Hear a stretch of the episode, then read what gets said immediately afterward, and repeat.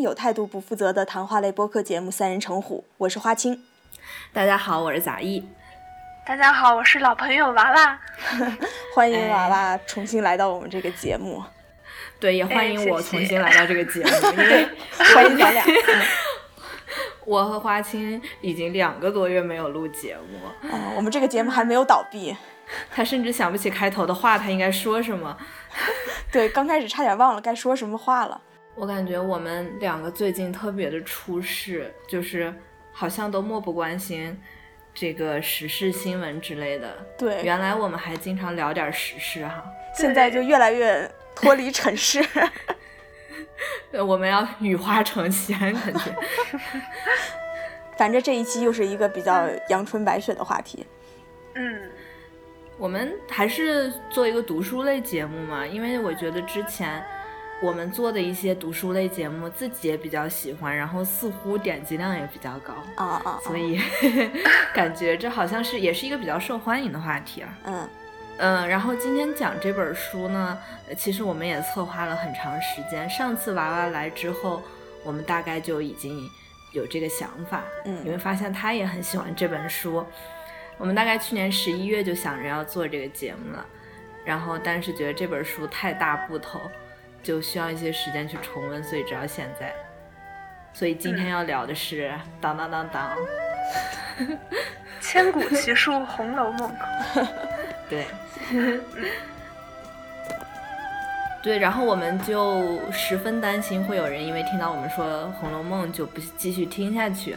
嗯，因为之前在微博上，比如说胡乱看一些最难读的一些名著排行榜，《红楼梦》一般都排到第一名。嗯，可能是对于这个高中生、初中生来说，他们觉得太长了吧？又有的地方是他们那个考试的必考的书目，所以才特别不想读，大概是这个原因。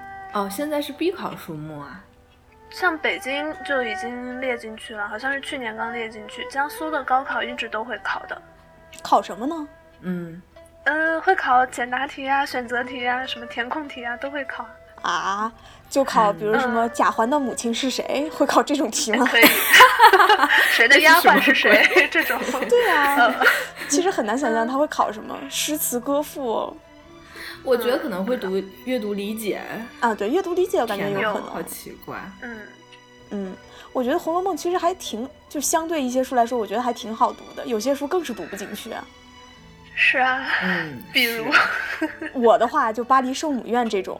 就前几页全都是那种，我就不太喜欢景物描写。对对对，我特别不喜欢。哦，我想起来有一些那种书哈，就是大家都说好，但是自己死活读不进去的。嗯，对我来说好像有好多本这样的书。嗯，比如说那个了不起的盖茨比啊，呃，那个呃，挪威的森林啊，我死活看不进去那本书。还有，嗯，想想好像还还有几本。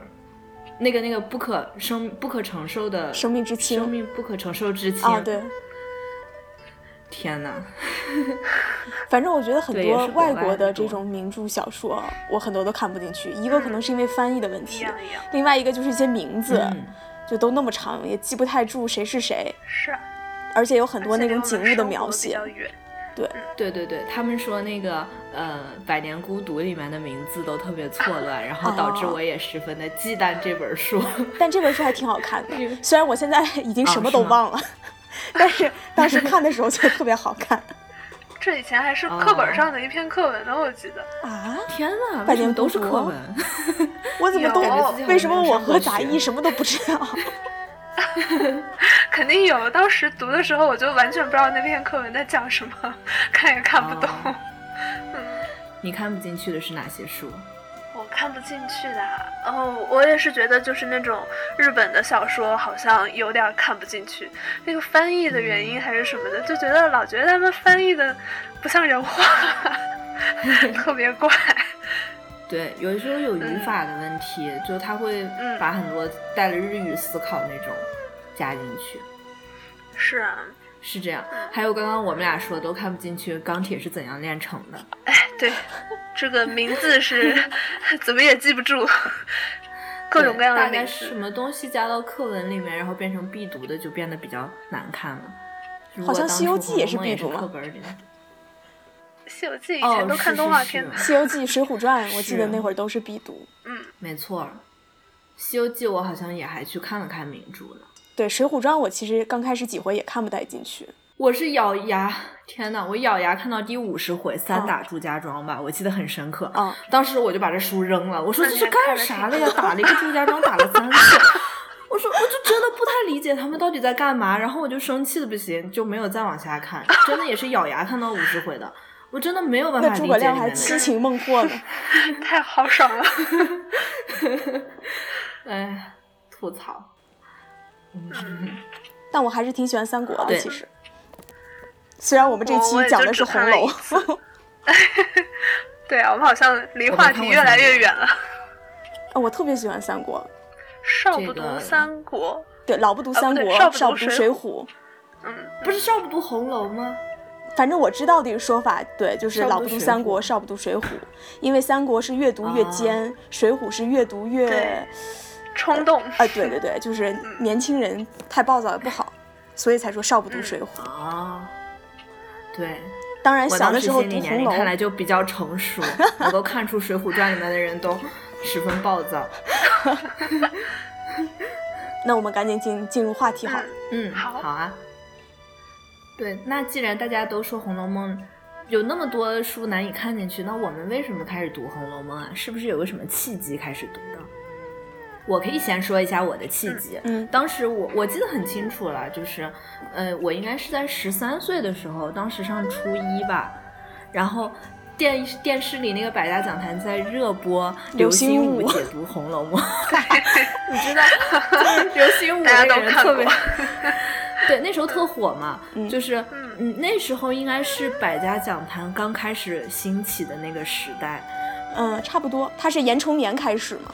没错没错，就是清朝。对，我也是因为之前看的是严崇年，嗯，然后后面就紧接着是刘心武，就也看了，然后再后面就是易中天，易中天起来应该是那个呃百家讲坛大火的那个时代，然后呃刘心武就每天在上面神神叨叨的，反正他讲的就是秦可卿之谜嘛。啊，对，我记得当时我说听天呐，就他是做那个原型考证，还有。就是挖掘那个历史，你知道吗？对，什么胤禛了，和当时废太子，太阴谋了。对，就是一开始吧，你听他分析秦可卿这个人物，你听着还觉得有点道理，越到后面你越觉得这个东西特别的玄幻，就感觉他好像脑子里面已经构思出一套什么东西来，就越来越不可信。但无论如何，就是刘心武引领我，就是对这本书发生了好奇。嗯，所以呃，因为小时候在小时候应该也试图看过这本书，但是其实《红楼梦》刚开始是不太好读的，对吧？它一开始是那个神话，而且还有一些莫名其妙的人，就是贾雨村啊、冷子兴这些，你明知道他不是主角的人出来，不知道在那干嘛呢，所以你就觉得这故事迟迟不开始就很烦人。嗯，但是刘心武说了之后，我就决定开始认真的读，嗯。然后当时我记得每天中午我就是一个小时的时间读两回，然后慢慢的就把这本书都看完了。嗯，嗯，对，不知道你们是怎么开始读的？看了那个百家讲坛再读的《红楼梦》。这其实大概是看了几集之后我就开始读了，然后当时大概很多都是同步的，就是一边看看完以后我读两回，就是这么一回这样。娃娃呢？我啊，我记得我应该是从三年级或者四年级那会儿开始第一遍看的。那么小？对啊，就是因为当时 我妈从尔雅书店买了一摞的书，就把那些就是什么呃中小学生必读名著吧 那一套都买了，人民文学出版书出版社那一套，对她都买了。你买放在墙角？你你看的是哪哪一个版本啊？我看的是人民文学出版社那个红皮儿的。我看的也是啊，就红条上面有一个简单的那个水墨画的那个。对对对对对，那个特别好，是吧？啊，呃，然后就买了这一套嘛，我就想着，那我就也看一看吧。那水浒啦，什么三国的，好像都不太感兴趣。西游记又天天看电视上的动画重播的动画片，也不用看书，感觉，所以就先从这一套开始吧。而且，呃，我妈妈她本身也很喜欢《红楼梦》，她家里就有很多关于什么《红楼梦》诗词啊、什么考证啊、讲解这方面的书，就一个书架有一排。我小时候也经常看到，所以可能潜移默化对这本书会比较感兴趣啊，就开始家学渊源。嗯，我开始看《红楼梦》特别神奇，就因为其实说老不读三国，少不读水浒嘛。其实小的时候是看三国非常多，然后那会儿也说，就说初中的时候再看《红楼梦》，说早了就先别看了。结果那是小学忘了几年级了，有一天家里停电了。点了个蜡烛，然后没事儿干，说干什么呢？然后书 书柜里面就有《红楼梦》，说那就开始读《红楼梦》吧。然后呢，我看的那个《红楼梦》是特别老的那种版本，我都不知道那个是什么版，包的那种牛皮纸的书皮儿，然后是比较小开本，好几本四本，然后就是在烛光之下 开始读的《红楼梦》，所以我对这个印象浪漫印象特别深刻，又是烛光，然后又是那个那种泛黄的书。就是那样开始读，对，然后还是神话故事啊，故事是啥就不太记得了。其实，嗯，那看来你们都读的比我早，对。但我觉得，其实我十三岁读的时候，我很多东西都完全不理解，是，就是小时候读肯定是。对，有一些挑有意思的，对探秘的那种心态，尤其是就是第五回，不是那些汉词啊，然后这个什么正策、副册、又副册，就那些，然后就想对一下这些人都是后面的哪些人，是有这种哦，当时就会抄这些词，对，然后对后面到底是谁。而且也会也会写名字，就是列下来，呃，宁国府有哪些人，荣国府有哪些人，谁的妈，谁的儿子，谁的姐妹，就会干这个事儿。哇，你都列过？第一遍读读这么细啊？就是第一遍就不太看故事，感觉就是看一下这个人，然后我就想记住，哎，这是谁家孩子，这是谁家怎么样。会这样哇哇！我第一遍读书完全都没有管这些东西，而且我觉得电视里面讲的时候，我最烦他以家谱开篇。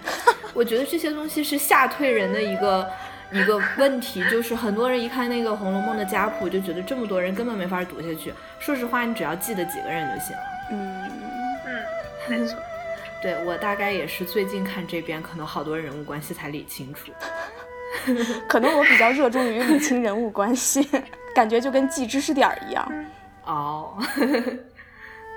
那那你们喜欢看《红楼梦》吗？嗯，我还挺喜欢的。我觉得在就是我看过的小说里面，这一本真的是算特别特别厉害的了吧？不管是从文学上说，还是从这种，嗯，他的这个写作的意义上来说，我觉得这都是其他的作家很难达到的高度。我觉得几乎没有作品可以和《红楼梦》媲美吧，我几乎想不到一部这样的作品。我一直都在想，外国有没有能跟它稍微相一较高下的这种书？我想了想，好像也想不出来。那它的这个高度就是是高在哪里呢？因为我觉得我对它的认识是一个不断变化的过程。嗯，因为刚开始没有读之前，就会觉得哦，它是名著。四大名著，然后呢，大家都说，呃，尤其是刚就是清朝刚写出来那会儿，不是什么开篇不谈《红楼梦》，读尽诗书也枉然，就会觉得这应该是一个非常好的作品。我虽然看不出它好，但是它肯定好。刚开始 就是这种感觉。然后不是说会理清一下人物关系嘛？刚开始就比较热衷于干这个事儿，就是谁家有谁，谁家有几个儿子。然后理清楚了之后呢，又觉得哎，好像也没什么，就是一个比较大部头的一篇，呃。一个小说而已，会有这种感觉，但是后来慢慢的又会觉得他的一些细节的描写呀，一些人物关系啊，叙述的方式啊，又觉得哎，能这样写就非常不容易，看起来好像很简单，但是其实写起来非常的难，会有这种感觉。但是我还是不知道他的这个高度到底在哪里，为什么会说啊？就是你们两个是一个什么样的感觉？我觉得看起来完全就不简单，这本书，嗯，就是。你你你你小时候你就不是喜欢记判词和后面人物的那个命运吗？嗯嗯。就首先它最最大的一个特点就是，嗯，它的那个处处都是伏笔和衬语嘛。嗯。就他在写这个事情的时候，他会很多时候影射他后面的命运。嗯，还有人们常引的一个支批里面的一个词，就是草蛇灰线，浮言千里。嗯，对，他好多那个人物可能是最开始点一下，甚至有一个物体，比如说。呃，前面比如出现了玫瑰露，就是王夫人可能给了这个宝玉一个玫瑰露，对，你会觉得这个情节毫无用处，但后面会某一下就又出来这个玫瑰露了，所以就它几乎没有一个废的情节，就它所有的笔墨是没有浪费的地方，这个是一个厉害的，再一个厉害的，我觉得就是我很喜欢看他写不同人说话的那种啊，他说话的那个，呃，说话的感觉是不一样，你知道吧？就是。嗯，比如说王熙凤说话，肯定是很精明的那种；然后薛宝钗说话是里里外外都照顾到的那种。嗯，然后刘姥姥说话，就喜欢看刘姥姥说说话，就会说出一些什么拉硬屎的，您老拔一根毫毛比我们腰都粗这种话，就你就觉得我的天呐，就她她。就还有那些，比如说婆婆，呃，就是那种呃下人们里面，姑娘丫头说话和妈妈们说话也是不一样的。你就觉得看他们说话，觉得特别有意思。就是他怎么会知道每一个人该怎么样说话？嗯，更不用说他在写那个嗯诗社里面，每个人写的词都是和他的个人性格是相关的。嗯，就是迎春写的词肯定和。黛玉、宝钗这些肯定是不一样的，对吧？嗯，所以我是十分崇拜这本书。嗯，娃娃呢？嗯，我是觉得，就是不同的人看这本书都可以看到他想看的内容嘛。就之前也有看到，就是鲁迅他也评价过这本书嘛，就说因为读者的眼光想来看这本书，你就能看到，比如经学家能看到什么义，道学家能看到淫，然后才子能看到缠绵，什么革命家也能看到这个。反清复明，什么 留言家能看到宫闱秘事，对对，所以我就觉得，嗯，不管你是从这个民俗研究的角度来说呢，还是从这种文学的这种写作结构来说啊，还是从这个就是什么诗词歌赋这个呃音乐或者是什么饮食服饰，我觉得这些好像你就从不同的角度来看，都能看到自己想要看到的内容。我觉得这是这本书最。确实是一个特别包罗万象的著作。嗯，没错，没错，这也是一个很重要的一个点。而且，就我其实小时候读，呃，第一遍读的时候没有感觉出它的语言有多大的那个特点。就我是最近为了做这个节目，我说再看一遍《红楼梦》吧。哦，我看的时候就觉得，仿佛是一股清流。嗯。流到我的心间，因为最近可能是看了，你知道看了太多的那些公众号文章啊，还有一些现在人写的那些乌七八糟的东西，你再看《红楼梦》，就觉得它的语言之简练和优美，就觉得我的天呐，简直太好看了！就是你，就现在那些东西都是什么玩意儿啊？就好多时候你知道吧？就就语言上就首先带给你一种非常。非常非常清新的一种感觉，嗯，所以，哎呀，我这次看《红楼梦》也是觉得实在是，就好像，而且它好像有一种就是，嗯，解解你水土不服的感觉，就是当你身在异国他乡的时候，你看《红楼梦》就好像也也回到了那个自己国家的那个文化氛围里面一样。嗯，下一话题，要谈谈自己喜欢的人物吗？对。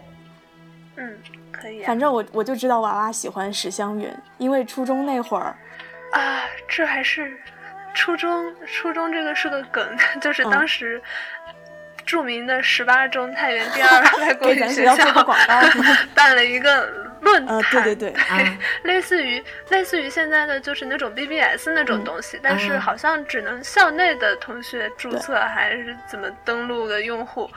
然后当时我们零四零四班就有不少人都在上面注册了，起名字，嗯，对，起这个昵称，我就起的是枕霞就有，然后花青起的是蕉下客，哦，还有没有别人？好像没有，还有我，我原来 QQ 的名字叫铜简秋风，这个也是《红楼梦》里，我就说。看了以后觉得好美，然后狂翻，就从里面选那些四字优美的四字词语，然后就选了这个。不错，很美。对，所以那会儿就知道他喜欢史湘云。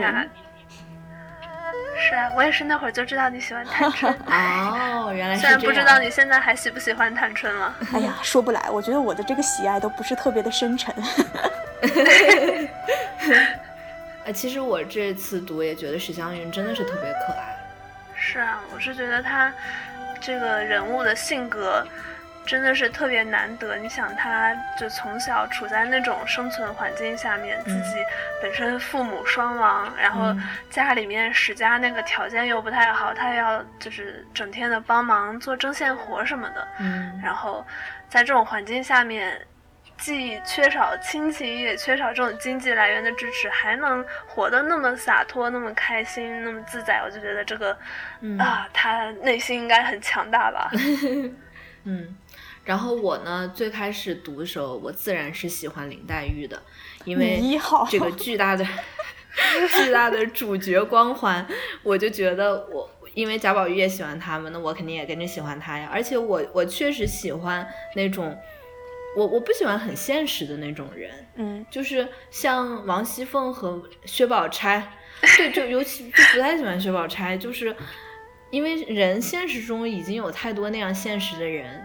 但是，但是林黛玉却反而是一种，就是她很孤傲，但她其实有时候很稚气。我觉得就是她，她有很多想不周到的地方，但但是她她，我觉得她很可爱，她很真的一个人。看的时候我就觉得她那些小性儿啊什么之类的也可以包容的，就挺，而且她特别有才华嘛，这个也是很重要的一点。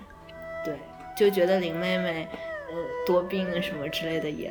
就就就非常就非常怜惜他的那种感觉，嗯，而且很多时候说他使小性啊什么的，他讲的那种笑话，我觉得反而是特别高级的幽默，对，啊，对，他他说出来的话就都虽然有时候会有一点点尖酸刻薄，但人们还都挺爱听的，对他还挺有意思的一个人，对，嗯，花青呢？我我想了想，我当时为什么是喜欢探春。因为我觉得这些人物都不是特别的有意思，就 我都没有很喜欢。哦，就是林黛玉、薛宝钗两个女主是吧？双女主都不是很喜欢。王熙凤也不喜欢，就是感觉太泼辣，呃，就是做事情有时候比较狠毒，就是有点狠。嗯，这个人。然后，呃，像其他就是这个史湘云啊，呃，妙玉啊。然后这个迎春、惜春，反正是就是看没有特别喜欢的人，但是会觉得哎，探春有点与众不同，会觉得探春是一个比较爽利的女子，然后就平时闷的不吭声，但是该他出马，然后要需要他来理家务的时候，就是还是能能做得起来这个事情，会有种这个女中豪杰有这种感觉，但是看起来又不是那种，就是有点外柔内刚的意思吧。所以就觉得探春比较合胃口，嗯，应该本身曹雪芹也是很喜欢这个人物的，因为所以对我觉得他能够感觉到他对于这个人物的那种，嗯，他他确实是在赞美这个人物的，在描写的时候。对，而且，嗯，他出场又不是很多，每次出场都很精彩。像迎春什么之类的，明显曹雪芹感觉就不喜欢了，总是说他二木头 所以就没有人，我觉得就不可能有人会喜欢迎春，对吧？对，谁说他会喜欢迎春吗？嗯，也许有吧。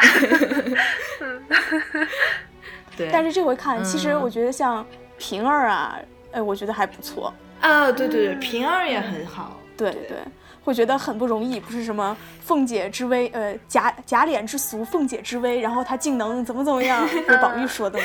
哎，对，平儿真的很聪明，嗯，而且也善良，嗯，情商高，对，好多时候王熙凤让她狠狠处置的人，她也会私下里网开一面之类的。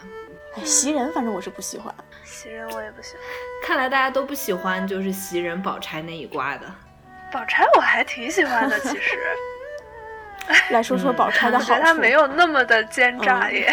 就是宝钗是有一种被磨平了棱角的那种感觉，因为毕竟宝钗比他们大几岁嘛。但是我觉得宝钗就是那种，嗯，她她心机挺深的，就是你看。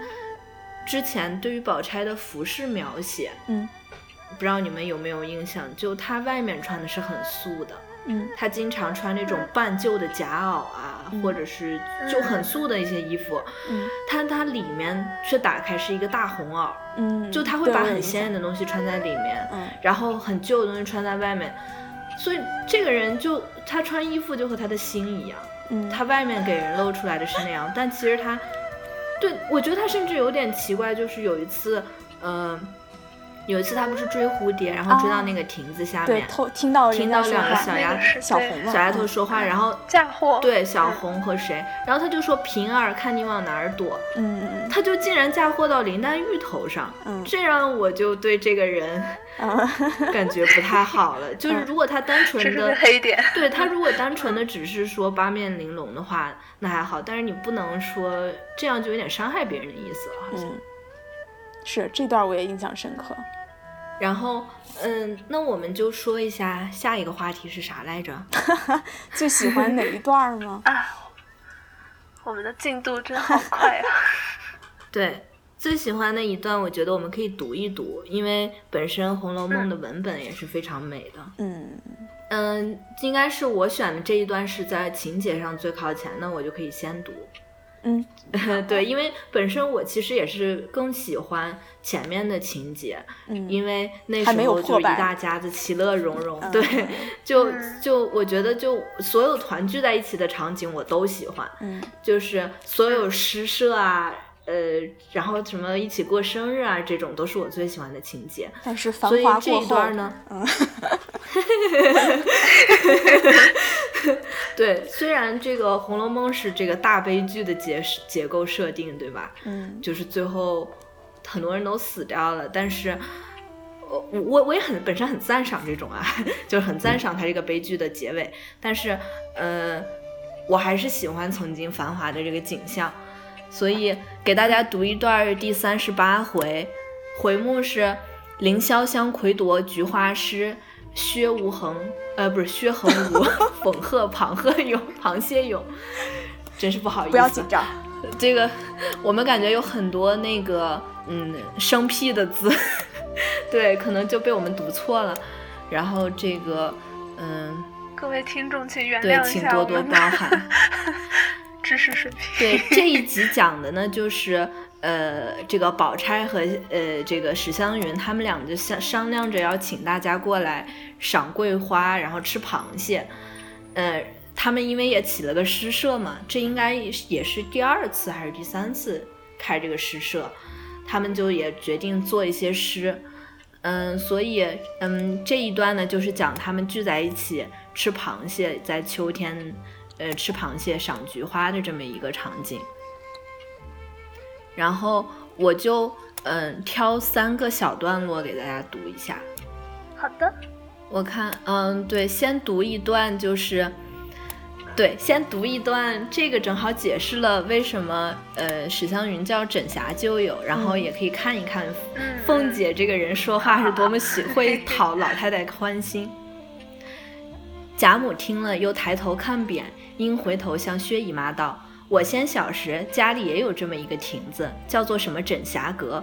我那时也只像她姐妹们这么大年纪，同着几个人天天玩去。谁知那日一下子失了脚掉下去，几乎淹死。好不容易救上，好容易救上来了，到底叫那木钉儿把头碰破了。如今这鬓角上那指头底儿这么大的一个坑，就是那儿碰破的。众人都怕进了水冒了风，说了不得了。谁知竟好了。凤姐不等人说，先笑道：“那时要活不得，如今这么大福，可叫谁享呢？可知老祖宗从小福寿就不小，神差鬼使碰出那个坑来，好成福寿啊！寿星头原上是个寿星老头上原是个坑，因为万福万寿盛满了，所以倒凸出来了。”未及说完，贾母和众人都笑软了。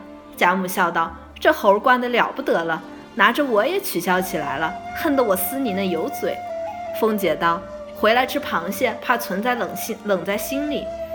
呃，欲老祖宗笑笑，就是高兴多吃两个也无妨啊。”贾母笑道：“明日叫你黑家白日跟着我，我倒常笑笑，也不许你回屋里去。”王夫人笑道：“老太太因为喜欢他，才惯得这么样。还这么说，他明儿越发没理了。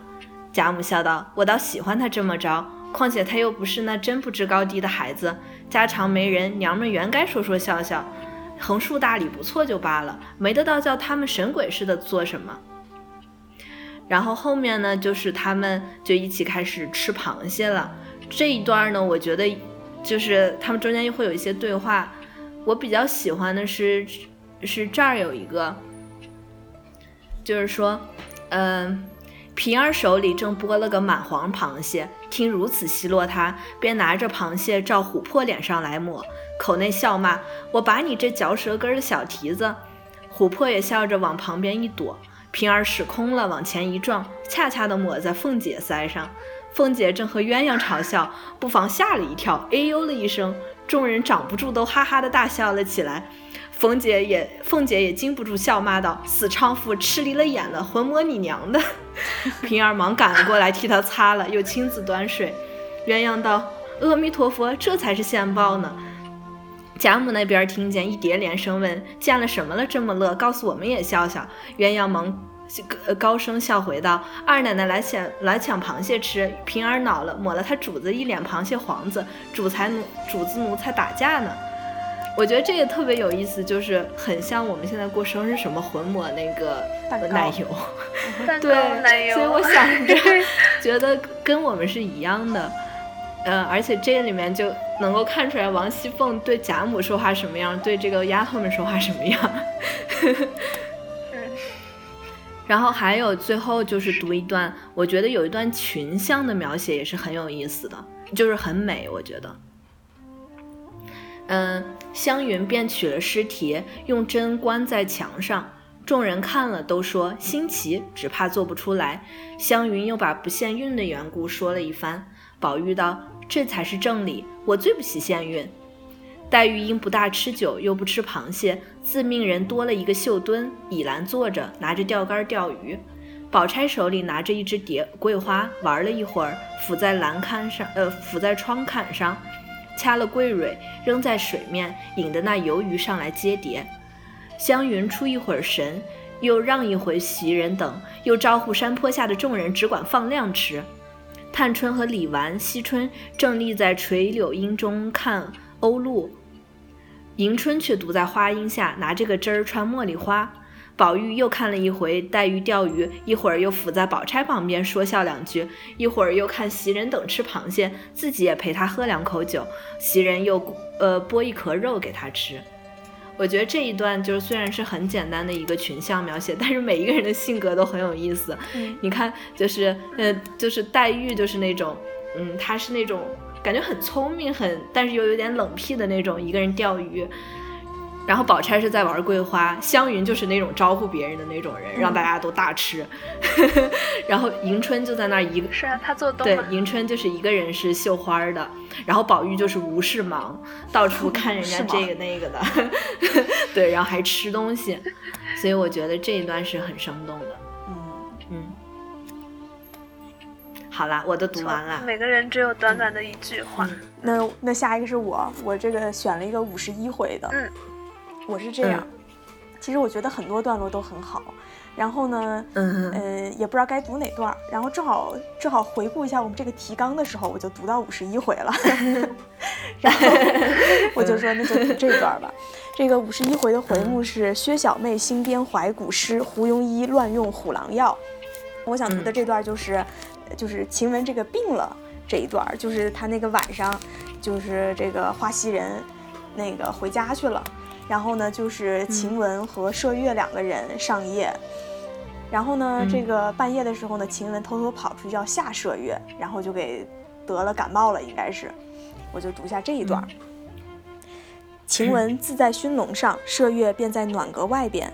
至三更以后，宝玉睡梦之中便叫袭人，叫了两声无人答应，自己醒了，方想起袭人不在家，自己也好笑起来。晴雯一醒，因唤麝月道。连我都醒了，他守在旁边还不知道，真是挺使死尸呢。麝月翻身打个哈士，笑道：“他叫袭人，与我什么相干？”应问做什么？宝玉说要吃茶。麝月忙起来，单穿着红绸小棉袄。宝玉道：“披了我的皮袄再去，仔细冷着。”麝月听说，回首便把宝玉披着起来的一件雕刻满金暖袄披上，下去向盆内洗洗手，先倒了一盅温水，拿个大漱盂。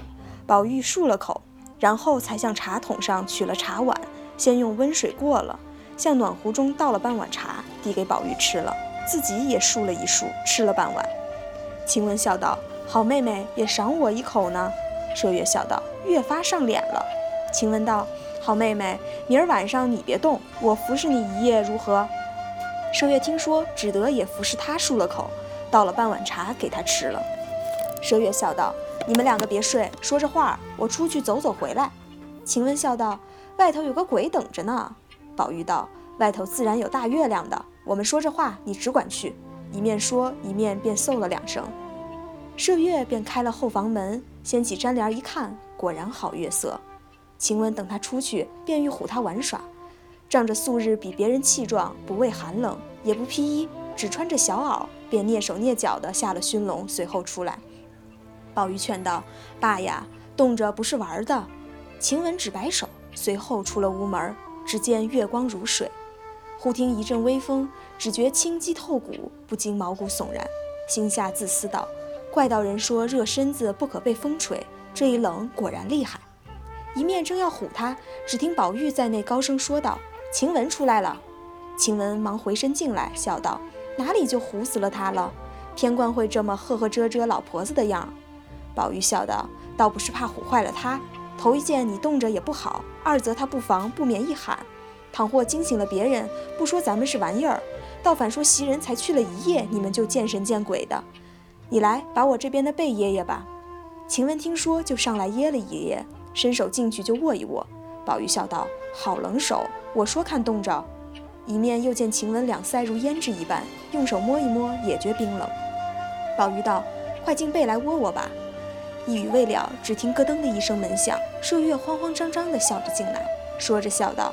唬我一跳，好的！黑影子里，山子石后头，只见一个人蹲着。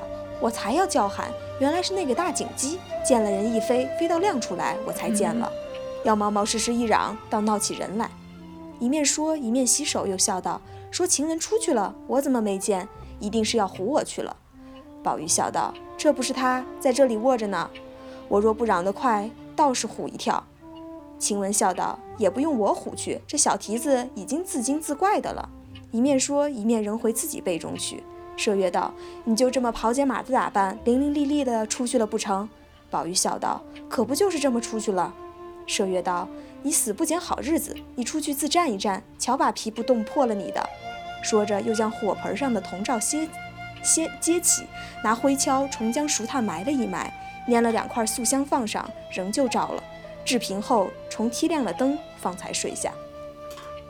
我读这段啊，主要是我看到有一个，就是那个宝玉说要吃茶，然后呢，麝月起来呢，是先给这个宝玉先，他先自己洗了洗手，然后呢，倒了一盅温水，让宝玉先漱了口，然后呢，才倒了茶让宝玉喝了。哦，我就觉得这个写的特别的细，就感觉人家这个生活呀，过得真是。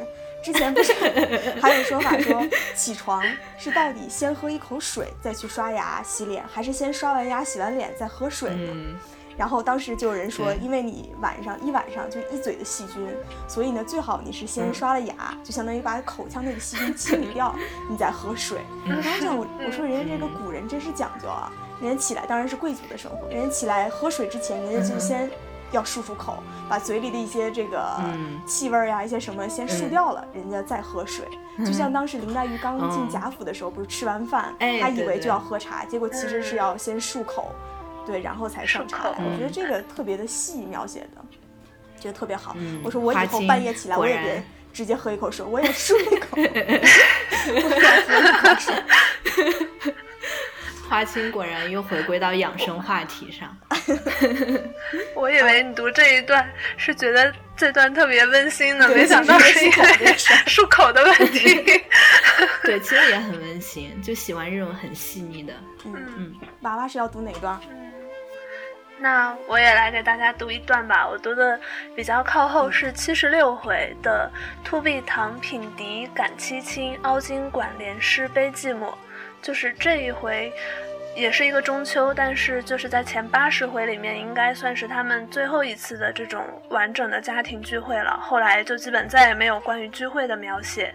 这次，嗯，也可以说是就是全书的一个从盛至衰的这样一个转折点吧。对，基本上可以说是一个转折。嗯，那我想读的这一段呢，就是，嗯。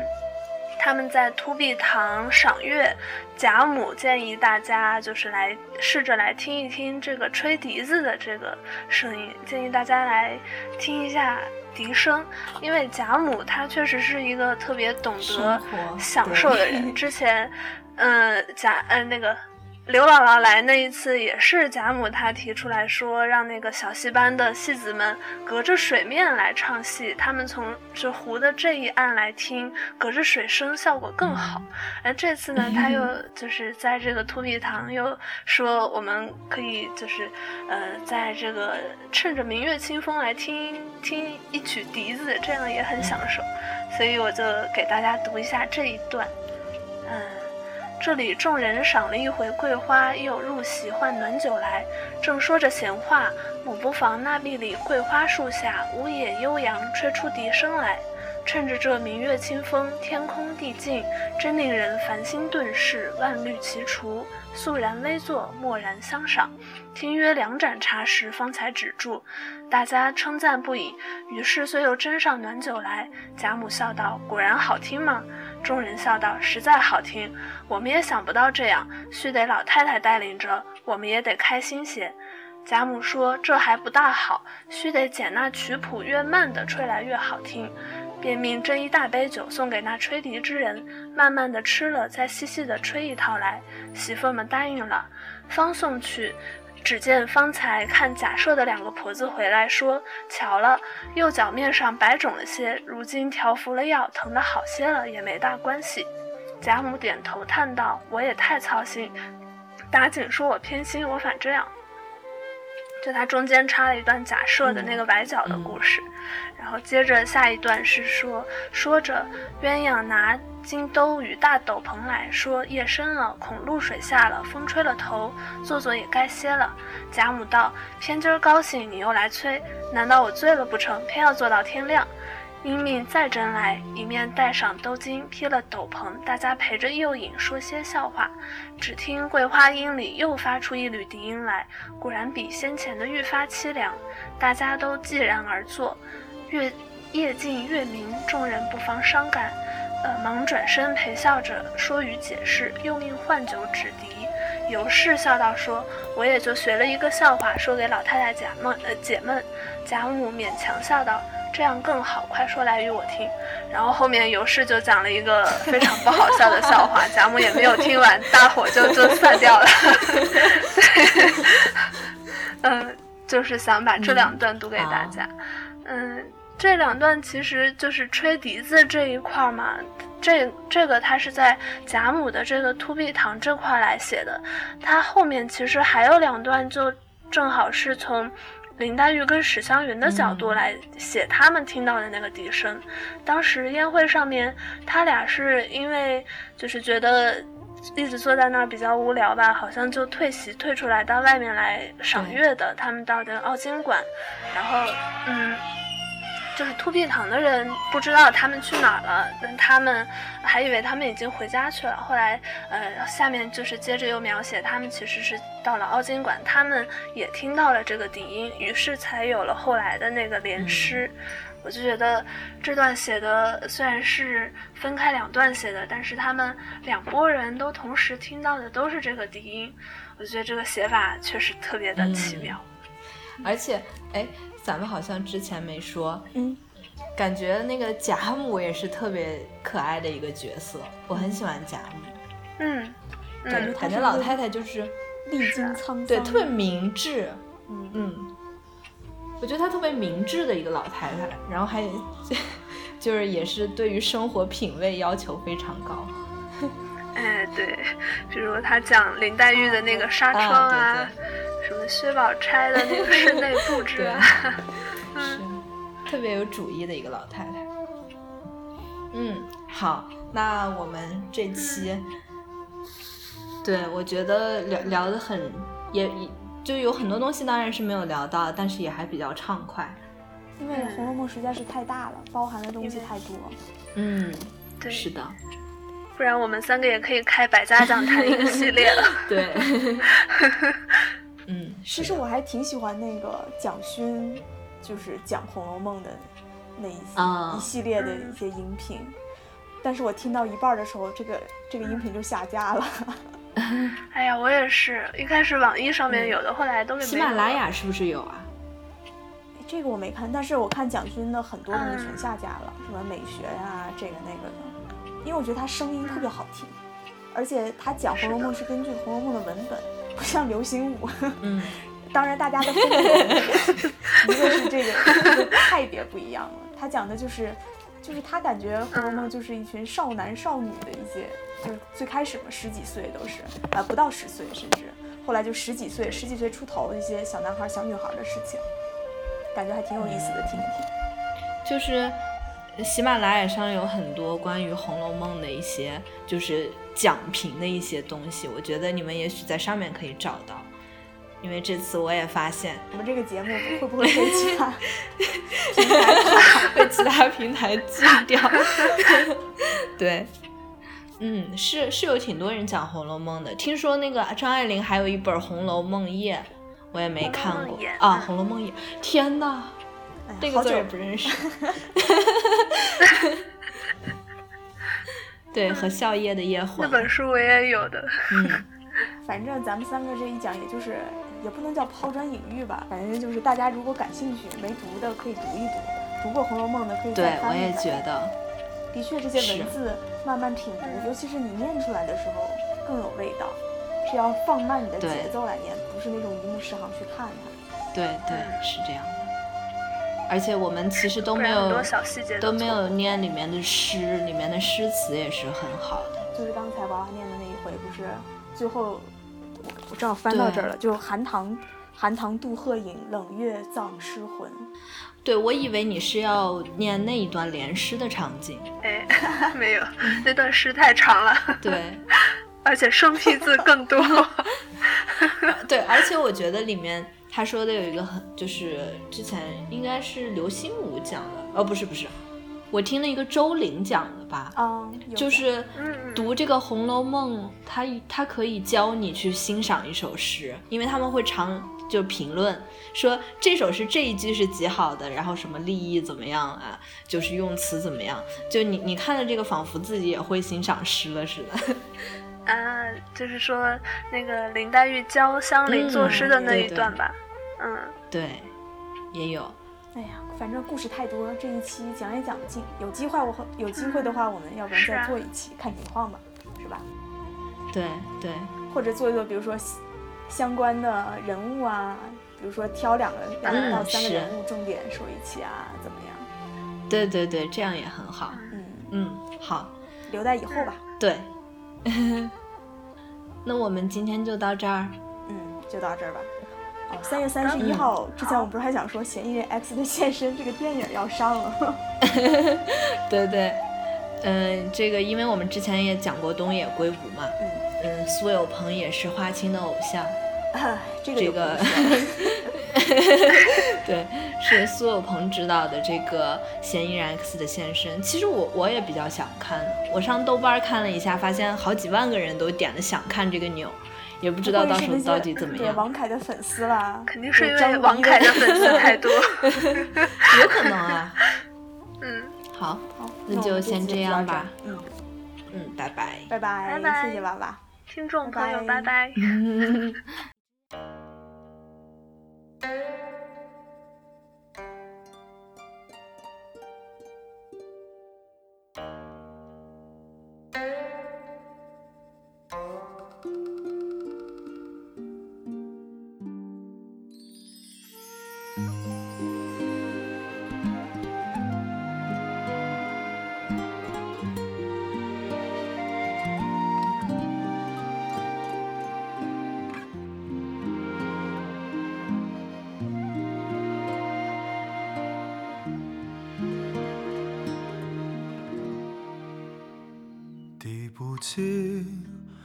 相思血泪抛红豆，开不完。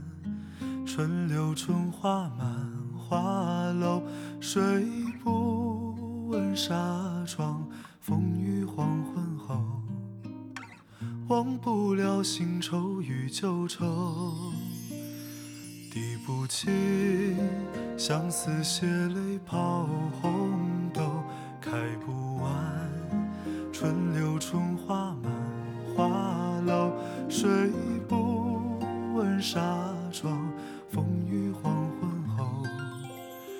忘不了新愁与旧愁。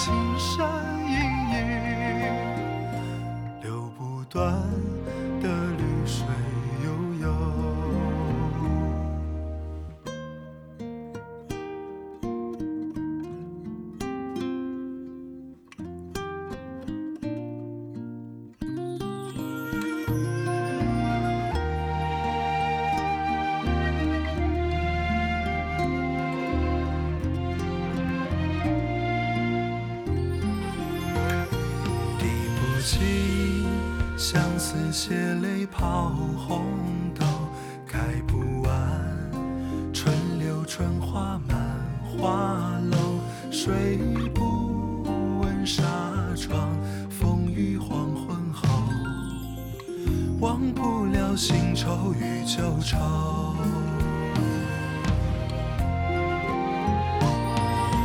咽不下雨里青春野蛮后，朝。心里形容瘦，展不开的眉头，爱不明的更楼，恰便似遮不住的青山隐隐。夏雨里青春也蛮后，照不见菱花镜里形容瘦，展不开的眉头，爱不明的更。